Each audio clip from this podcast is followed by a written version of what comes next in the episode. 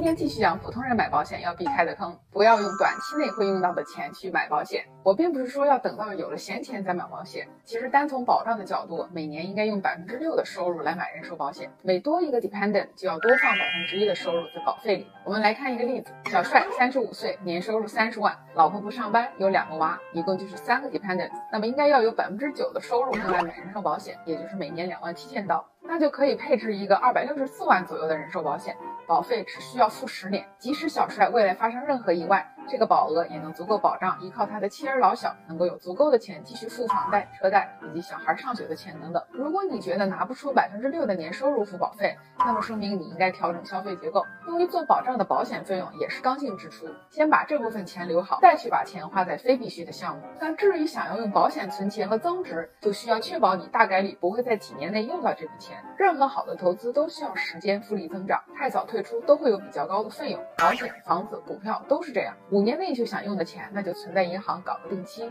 但是如果你的投资年限永远只有接下来五年，那么你的长期投资收益是很难超过通胀的。所以还是要清楚自己的现金流和资产，按科学的比例进行分配，不要因为着急用钱而过早出售优质资产。我是 Iris，关注我，教你买保险不踩坑。